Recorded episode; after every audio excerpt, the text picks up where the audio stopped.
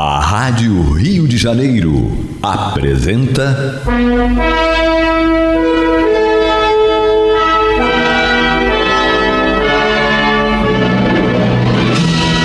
Caminho do Senhor. Um programa de estudos sobre a Bíblia Sagrada com revelações inéditas a respeito de muitos ensinamentos do Cristo de Deus, ainda não perfeitamente divulgados nem compreendidos. Um programa dedicado a todos os que amam o Senhor Jesus. Criação de Acácio Fernandes Moreira e Gastão Veríssimo Brandão.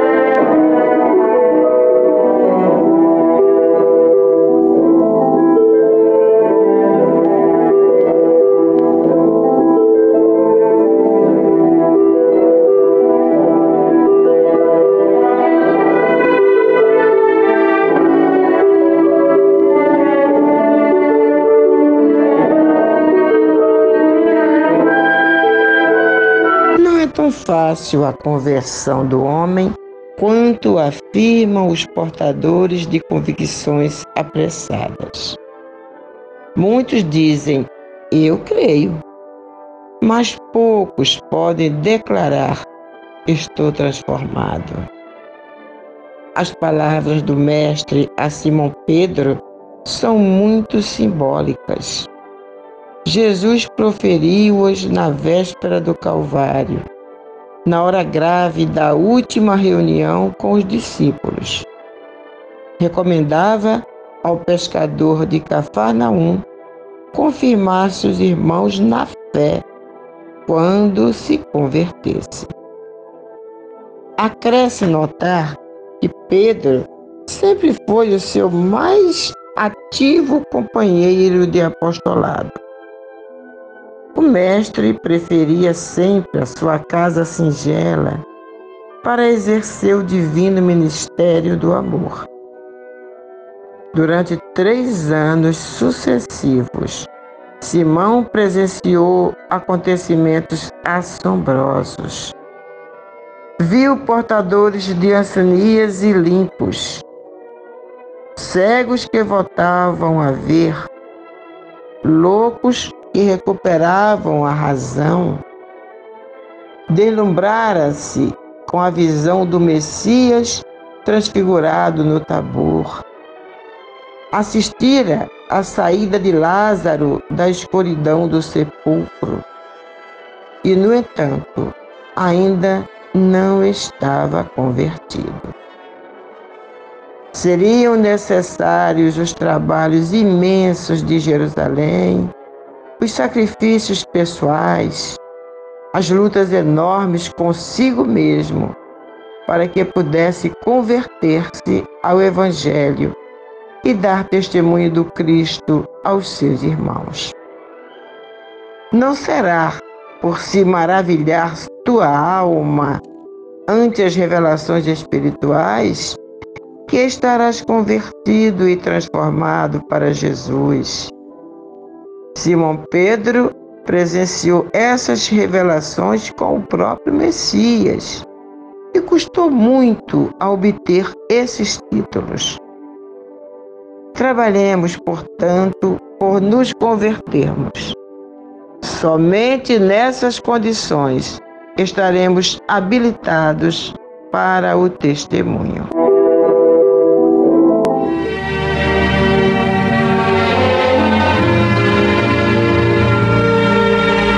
Amigos, meus irmãos, que a paz de Deus esteja em nossos lares e em nossos corações. Está entrando no ar pelas ondas amigas da nossa rádio Rio de Janeiro. a emissora da fraternidade, o programa Caminho do Senhor. Uma onda de paz no ar. Sim, meus irmãos, é tudo que nós desejamos, é, é, para, é para o que trabalhamos, para que estes programas sejam, como sempre foram, uma onda de paz no ar, uma onda de luz, de esclarecimentos. Por quê? Porque eles têm o objetivo primordial de divulgar o Evangelho de Jesus. Né? Então só pode transmitir paz, só pode levar paz para os lares que estarão sintonizados na Rádio Rio de Janeiro, na emissora da Fraternidade, neste exato momento. Então, hoje nós começamos o nosso programa com esta página do livro Caminho, Verdade e Vida, psicografia do Chico Xavier e de autoria do nosso Emanuel. A página intitula-se Conversão. E como sempre, né, o nosso Emanuel pega o versículo tá, do Evangelho, ou ele sempre. Aqui é Evangelho, hoje foi Evangelho. Ele pegou do Evangelho segundo Lucas, no capítulo 22, versículo 32. E, e diz o seguinte: tu, quando te converteres, fortalece teus irmãos. Jesus falando para Pedro, né?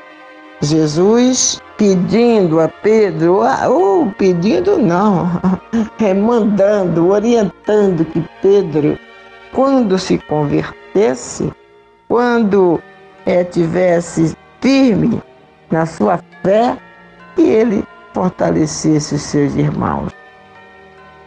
Gente, todos nós sabemos, né? Que Pedro era aquele espírito impetuoso. É, tem, tem cenas do Evangelho que às vezes a gente. Às vezes não. Aquela cena onde Pedro está é, tá sempre sendo é, impetuoso, né? Com a sua impetuosidade, a gente sempre se vê ali, né?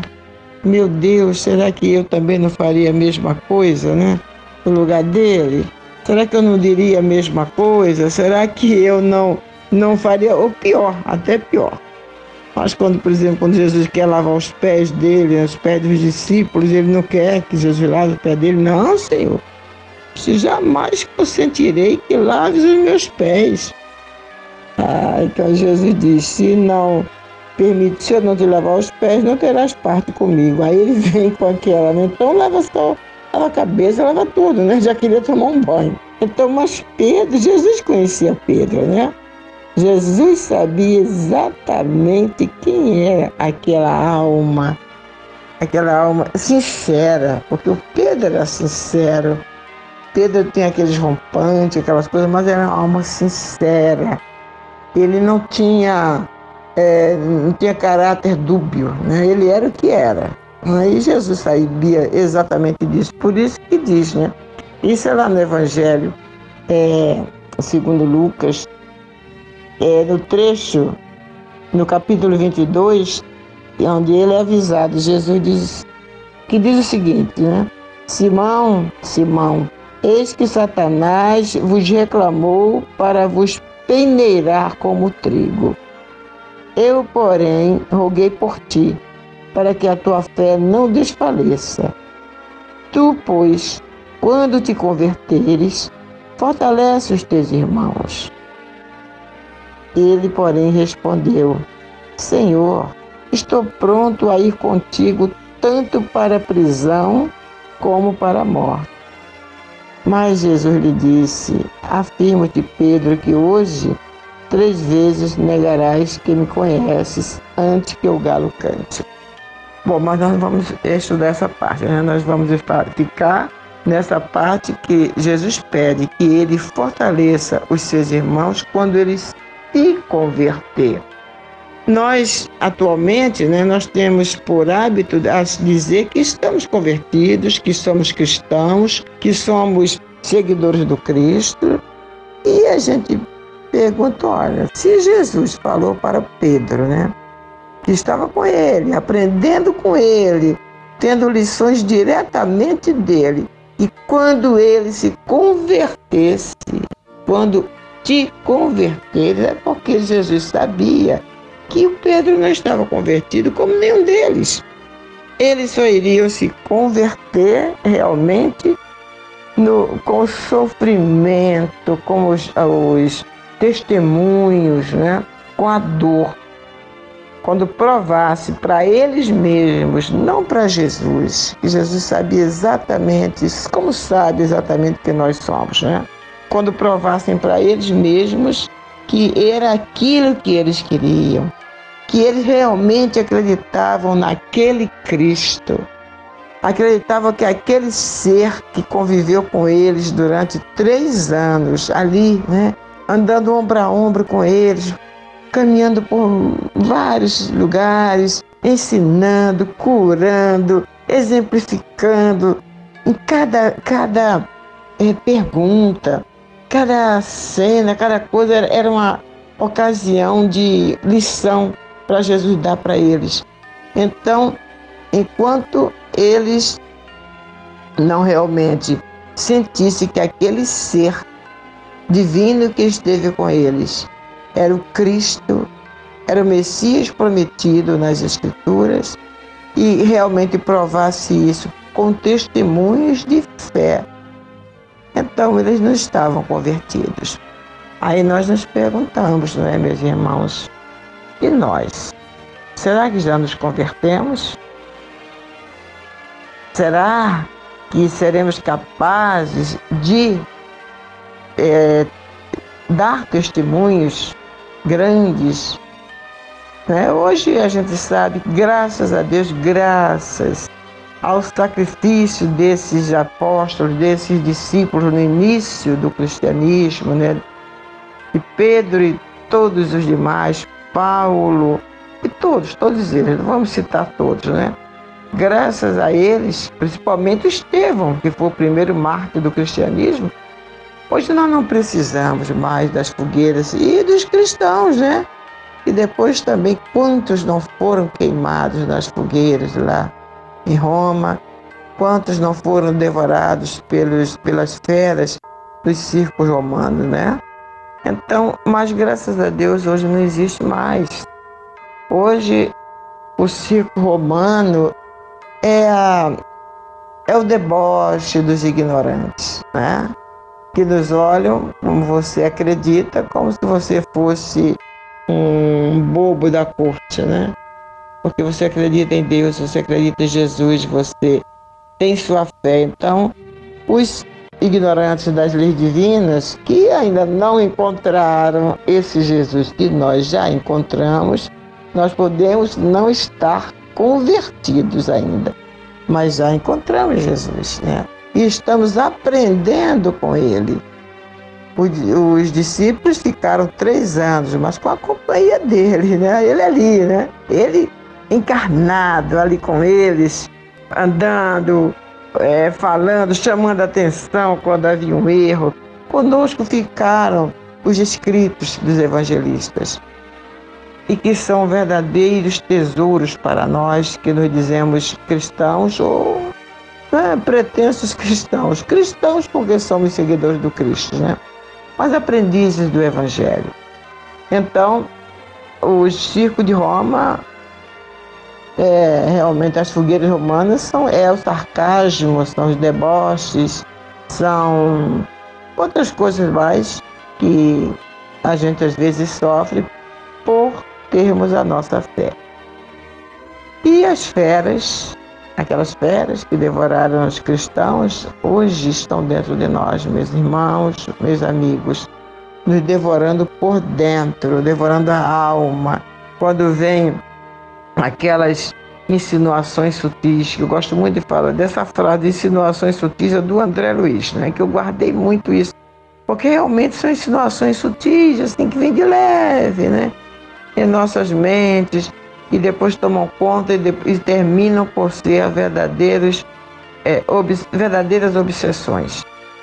E é disso que nós temos que nos livrar, porque são as, a, a fera que temos dentro de nós ainda são as nossas imperfeições, né, que estão sendo buriladas, com as quais nós lutamos diariamente. Quem, qual de nós, aliás, não tem, não tem pelo menos na semana, olha, eu já estou sendo até muito, né? Pelo menos com relação a mim. Estou contando com pelo menos na semana, não tem pelo menos um dia em que não tem uma, uma recaída, né? De, de sentir raiva ou de se revoltar com determinadas coisas, com, às vezes até vendo televisão, né? A gente se revolta com o que a gente está vendo atualmente, o que está acontecendo atualmente no mundo todo. E quando a gente vê atitudes de determinados políticos, de determinadas pessoas, né, da mídia, né, querendo nos induzir para essa situação ou para aquela situação. Então, isso revolta, porque uma das coisas que me revolta é alguém querer me fazer de trouxa, com licença do termo, né? Fazer de idiota, né? Porque isso aqui é assim, assim, assim. Quando a gente está vendo que não é, que o negócio não é aquele, que aquela pessoa não é tão bem intencionada como está pensando, aquela pessoa ou aquela ou aquele jornal ou aquela reportagem. Então isso deixa a gente revoltado, mas não deveria deixar não.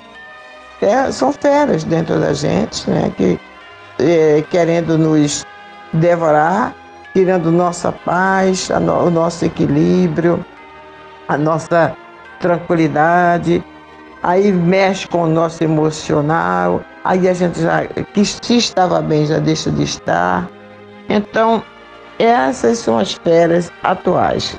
Não existe mais ah, os circos romanos, né, para onde nós somos jogados as férias. Não, não, elas já estão dentro da gente. Nós temos que identificá-las e lutar com elas a todo instante em que elas quiserem é, nos devorar devorar o nosso bom humor, a nossa fé, a nossa paz, a nossa crença, a nossa vontade de ser pessoas melhores. Então, temos que estar sempre atentos, meus irmãos, para isso, não é? Não nos deixar é, ser devorados por essas feras que estão dentro da gente. Né? Então, voltando aqui ao texto, diz Emmanuel, né, que as palavras de Jesus para Simão Pedro são muito simbólicas. Jesus proferiu-as na véspera do Calvário. Olha que coisa interessante. Na véspera do Calvário, Jesus diz isso para Pedro: Quando te converteres, fortalece teus irmãos. Na véspera do Calvário, na, na hora grave da última reunião com os discípulos recomendava ao pescador de Cafarnaum confirmasse os irmãos na fé quando se convertesse. Olha, então Jesus não considerava Pedro convertido. Jesus sabia que ele não estava convertido, né? Então, quando te converteres, fortalece o teu irmão. Acresce notar que Pedro sempre foi o seu mais ativo companheiro de apostolado. O mestre preferia sempre a sua casa singela para exercer o divino ministério do amor. Pedro estava sempre lá na casa de Simão Pedro, né? Pedro, nos desculpe, Jesus estava sempre na casa de Simão Pedro. Durante três anos sucessivos, Simão presenciou acontecimentos assombrosos.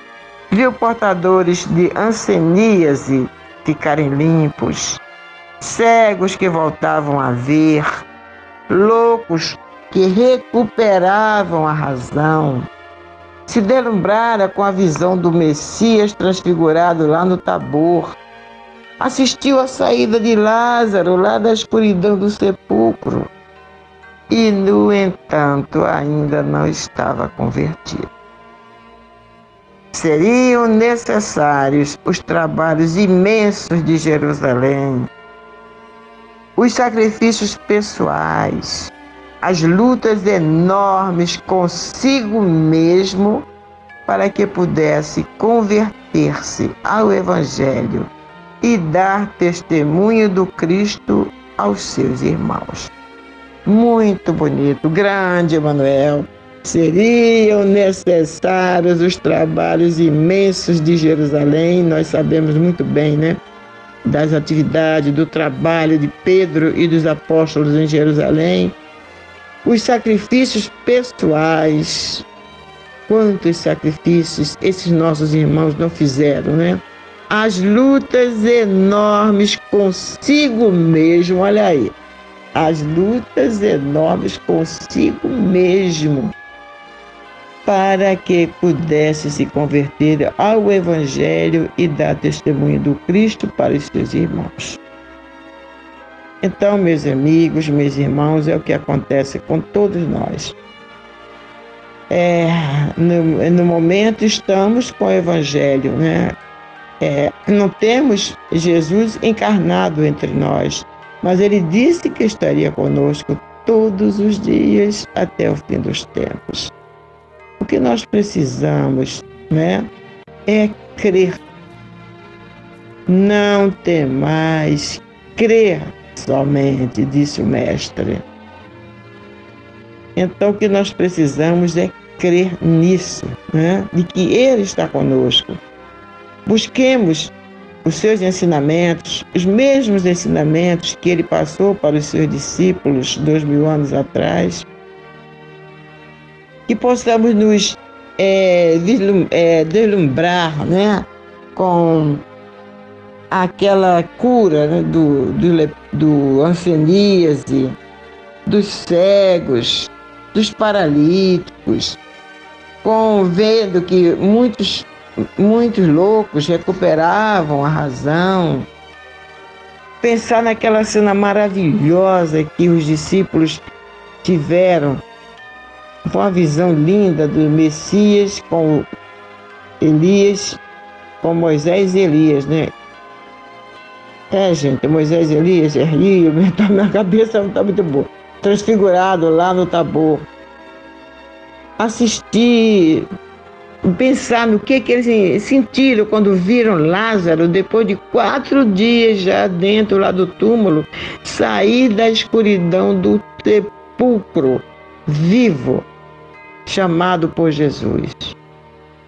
Então, que nós possamos trazer para a nossa vida essas cenas, essas, esses feitos do Mestre, mas acima de tudo, meus amigos e meus irmãos, que em nossa lembrança jamais possam ser apagadas os, as mensagens que Jesus deixou para nós, principalmente aquelas em que Ele nos manda amar aquelas em que ele diz, por exemplo, um novo mandamento eu vos dou. Amai-vos uns aos outros, tanto quanto eu vos amei. Ou então, quando ele diz: No mundo tereis tribulações, mas tende bom ânimo, eu venci o mundo. Ou quando ele diz: tudo aquilo que quiserdes que os outros vos façam, fazei vós primeiro a eles, porque esta é a lei e os profetas. Perdoai não apenas sete vezes, mas setenta vezes sete.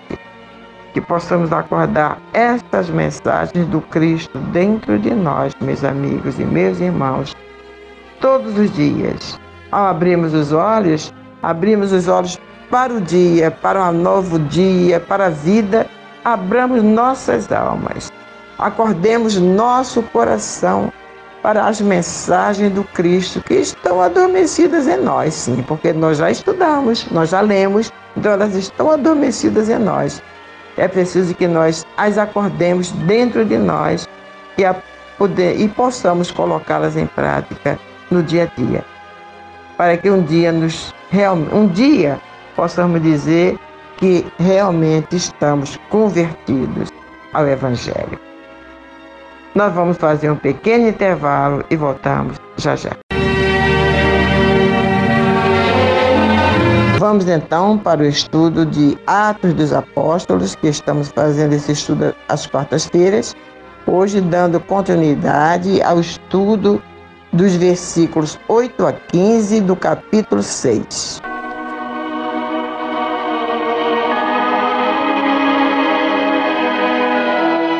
Antes de iniciarmos o estudo de hoje, convém esclarecer mais uma vez que este estudo tem como subsídio trechos extraídos do relato de Emmanuel no seu livro Paulo e Estevão, que é uma obra mediúnica psicografada por Francisco Cândido Xavier. Quem está nos acompanhando sabe, já conhece, já está sabendo que estamos fazendo isso, esse estudo. Isso posto, vamos fazer um breve retrospecto do último programa para melhor nos situarmos no contexto dos acontecimentos. Vimos então no último programa como Saulo de Tarso engendrou e conduziu os acontecimentos que levaram Estevão a julgamento pelo Sinédrio. Diz Emanuel que no dia fixado, o grande recinto do Sinédrio enchia-se de verdadeira multidão de crentes e curiosos, ávidos de assistir ao primeiro embate entre os sacerdotes e os homens piedosos do caminho. A Assembleia congraçava o que Jerusalém tinha de mais aristocrático e de mais culto. Os mendigos, porém, não tiveram acesso, embora se tratasse de um ato público. O Sinédrio exibia suas personagens mais eminentes.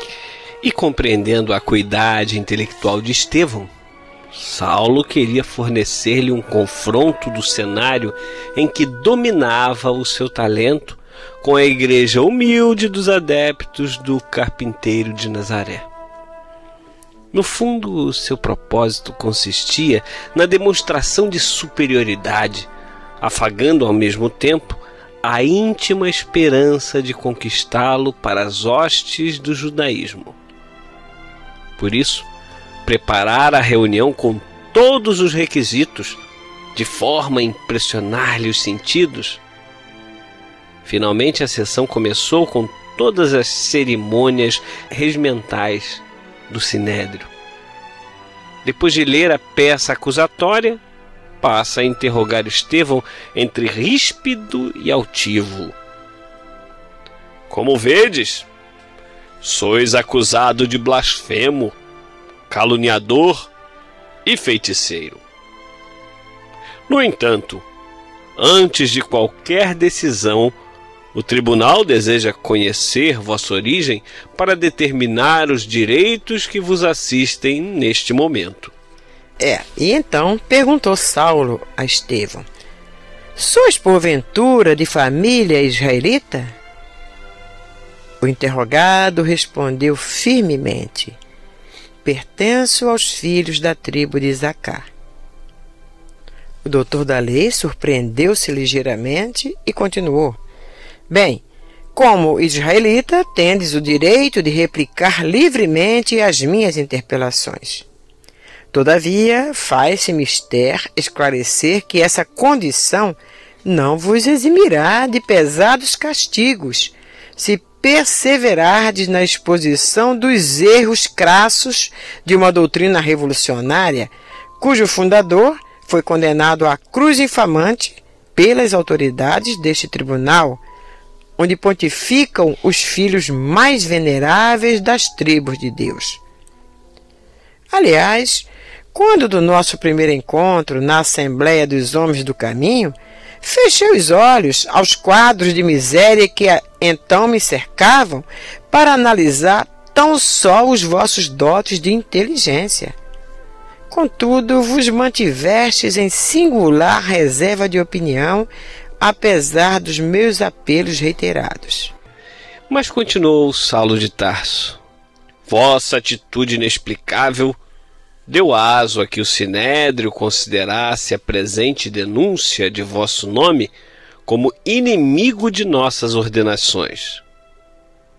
Sereis agora obrigado a responder a todas as interpelações convenientes e necessárias, e eu espero reconheçais que o título de israelita não vos poderá livrar da punição reservada aos traidores de nossa causa. Depois de intervalo em que o juiz e o denunciado puderam observar a ansiosa expectativa da Assembleia, Saulo entrou a interrogar. Por que rejeitastes meu convite à discussão quando honrei a pregação no caminho com a minha presença? Estevão, que tinha os olhos fulgurantes, como inspirado por uma força divina, replicou em voz firme, sem revelar a emoção que intimamente o dominava. O Cristo, a quem sirvo, recomendou aos seus discípulos evitassem a qualquer tempo o fermento das discórdias. Que resposta! Né? E continuou Estevão, dizendo: Quanto ao ato de haver desonrado minha palavra humilde com a vossa presença, agradeço a prova de imerecido interesse, mas prefiro considerar com Davi, que diz que nossa alma se gloriará no Senhor, visto nada possuirmos de bom em nós mesmos, se Deus não nos amparar com a grandeza da sua glória uma tapa, um tapa de pelica, né? É, Paulo, com algo que Saulo, Saulo né? É, conhecia muito bem. Pois é. Em face da lição sutil que lhe era lançada em rosto, Saulo de Tasso mordeu os lábios entre colérico e despeitado, e, procurando evitar agora qualquer alusão pessoal para não cair em situação semelhante, prosseguiu.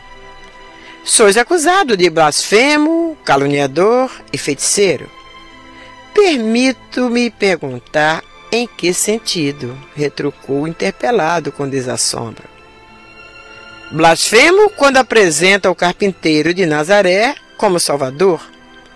Caluniador quando achincalhais a lei de Moisés, renegando os princípios sagrados que nos regem os destinos. Confirmais tudo isso? E Estevão esclareceu sem titubear. Mantenho a minha crença de que o Cristo é o Salvador prometido pelo Eterno através dos ensinos dos profetas de Israel que choraram e sofreram no decurso de longos séculos por transmitir-nos os júbilos doces da promessa. Quanto à segunda parte, continuou Estevão, Suponho que a acusação procede de interpretação errônea em torno de minhas palavras. Jamais deixei de venerar a lei e as sagradas escrituras, mas considero o Evangelho de Jesus o seu divino complemento. As primeiras são os trabalhos dos homens, e o segundo é o salário de Deus aos trabalhadores fiéis. Sois então de parecer, disse Saulo, sem dissimular a irritação diante de tanta firmeza, que o carpinteiro é maior que o grande legislador. Moisés é a justiça pela revelação, mas o Cristo é o amor vivo e permanente, respondeu Estevão. A essa resposta do acusado, houve um grande prurido de exaltação na grande assembleia. Alguns fariseus, encolerizados, gritavam injúrias. Saulo, porém, após um pedido de silêncio, dando à voz um timbre de severidade, prosseguiu: Sois israelita e jovem ainda. Uma inteligência apreciável serve ao vosso esforço. Temos então o dever, antes de qualquer punição, de trabalhar pelo vosso regresso ao aprisco.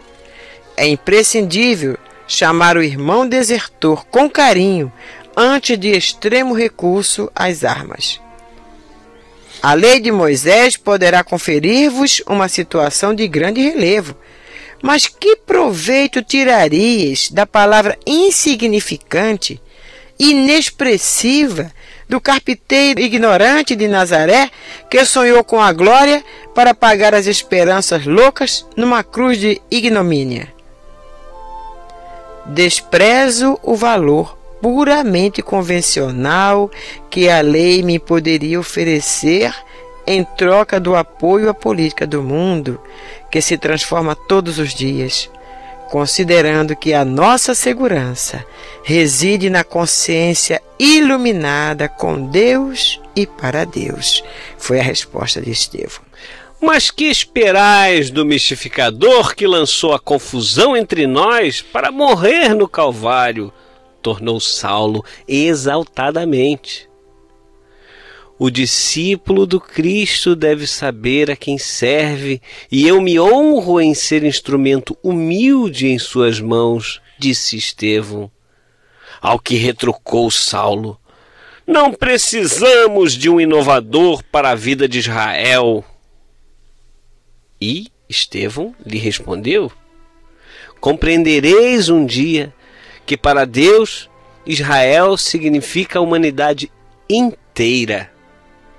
E diante dessa resposta ousada, a quase totalidade da Assembleia prorrompeu em apulpos, em gritaria, mostrando sua hostilidade franca ao denunciado de Neemias. Enquanto os mais exaltados davam expansão a protestos veementes, os romanos observavam a cena, curiosos e interessados, como se presenciassem uma cerimônia festiva. Depois de longa pausa, o futuro rabino continuou. Acabas de confirmar a acusação de blasfêmia, enunciando semelhante princípio contra a situação do povo escolhido. E disse Estevão resoluto: E isso não me atemoriza. As ilusões que nos conduziriam a tenebrosos abismos, prefiro acreditar com o Cristo que todos os homens são filhos de Deus, merecendo o carinho do mesmo Pai.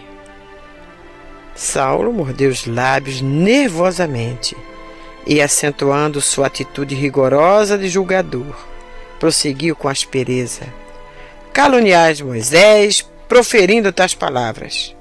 Aguardo vossa confirmação.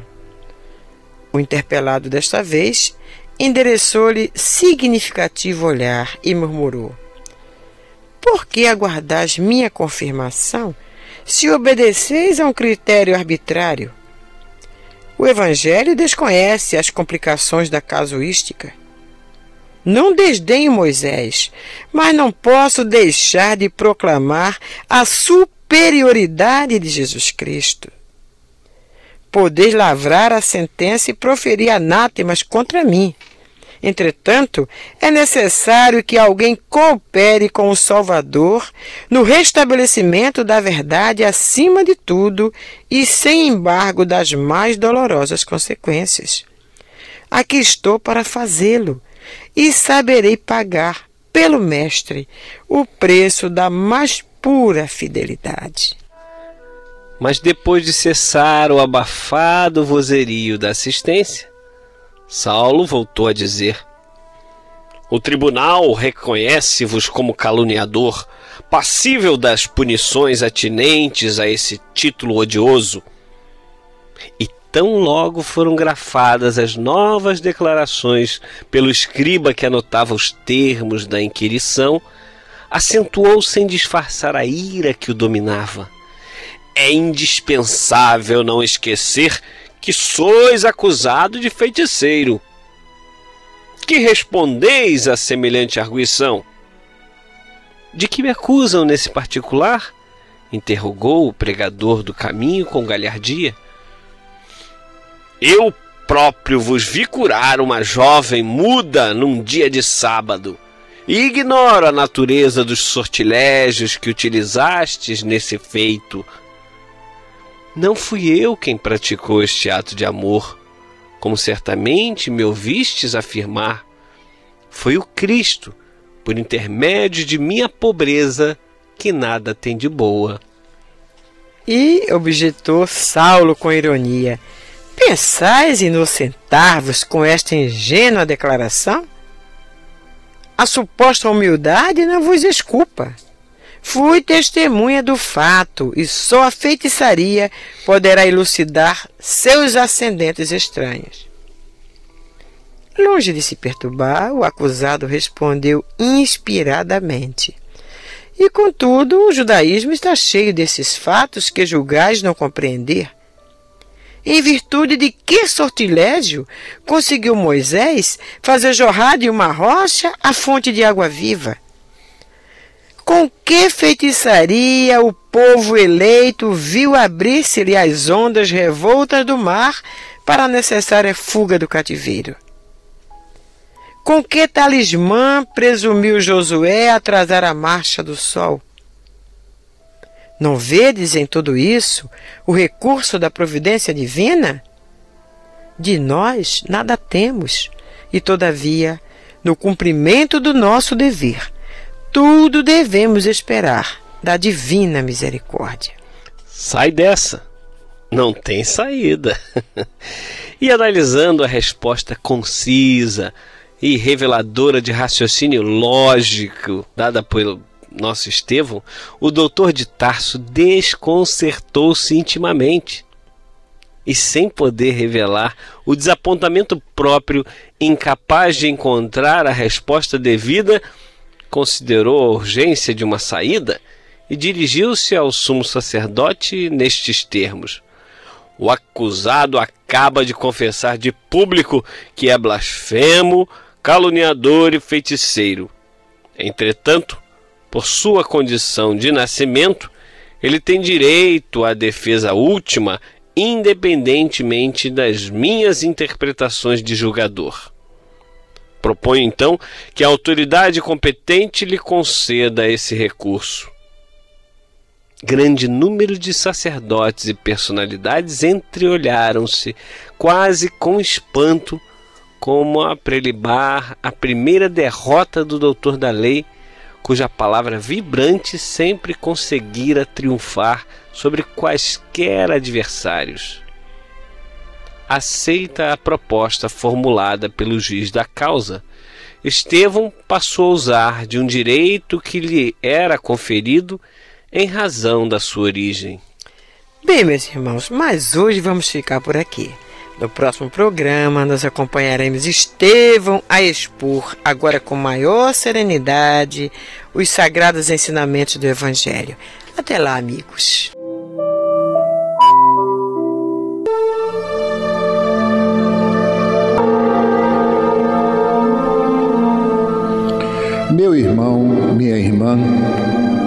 Se o seu coração está angustiado e lhe falta ânimo para enfrentar os obstáculos da vida diária, se você sente-se só e compreendido pelos que lhe rodeiam, se alguma dor física ou moral está atormentando-lhe, tirando-lhe as horas de sono, enfim, se você está sofrendo, lembre-se, você não está só. Mestre da vida nos disse: Eis que eu estarei convosco todos os dias, até a consumação dos séculos.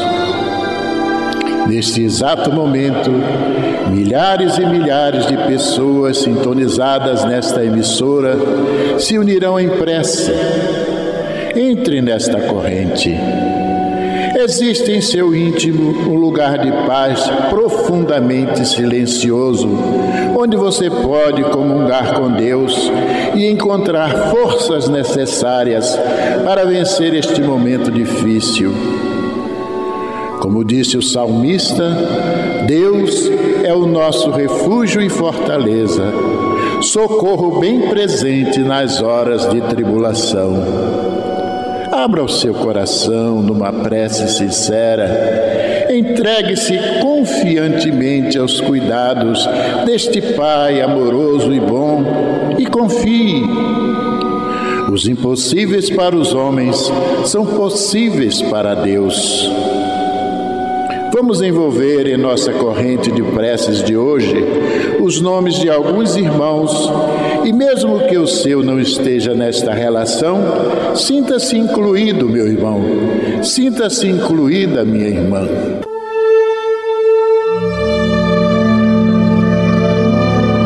A nossa irmãzinha Maria Cecília de Matos, Lenilda Maria da Silva, Felipe Mateus da Silva, Sebastião Teixeira da Silva, Odair Marinho da Silva, João Varvar Simões, Carlinhos Conceição, Carlos Alberto Amaral dos Santos, Oswaldo Malta Marini, Gilberto Bote Ribeiro, Jorge Gomes dos Santos, Elton Eloim Rocha Araújo, André Luiz e Maria Auxiliadora Rigueto, Antônio Rômulo Queiroz de Figueiredo, Caio Fonseca Peçanha, Aristides Antônio Pereira, Maria de Lourdes Alexandre da Silva, Neuza Fontes Pereira, Carmen Correia Fontes, Genésia Carlos Cavalcante, Lucimar Nunes da Costa,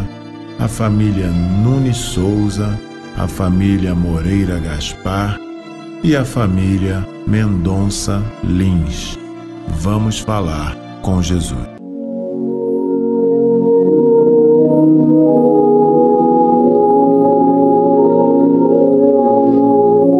Pai nosso dos céus, santo seja o teu nome. Venha a nós o teu reino. Seja feita a tua vontade na terra como nos céus.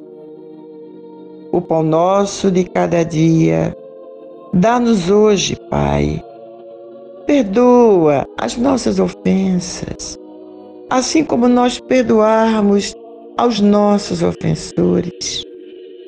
Não nos deixes cair em tentação e livra-nos de todo mal, porque Teu é o reino e o poder e a glória para sempre.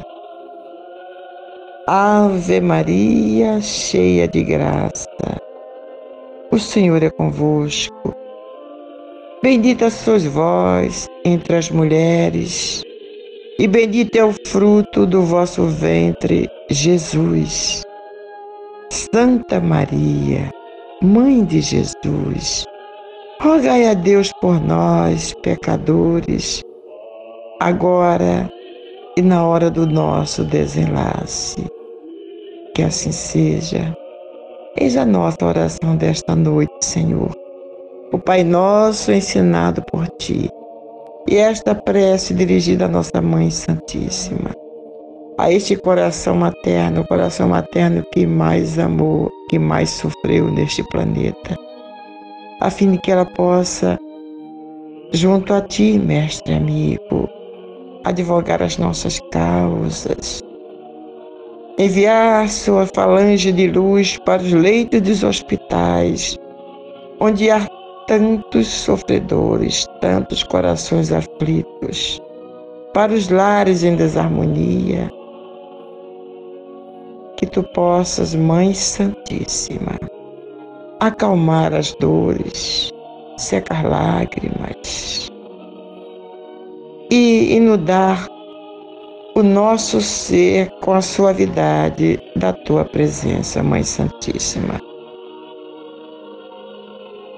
que possamos sentir-te junto a nós nestes momentos de tanta dor, de tanto sofrimento neste planeta. Obrigada, Jesus. Que a tua paz, mestre amigo, desça sobre todos os lares do Brasil e do mundo. Continue conosco, Senhor, e ensina-nos a estarmos contigo também. Benção, Jesus.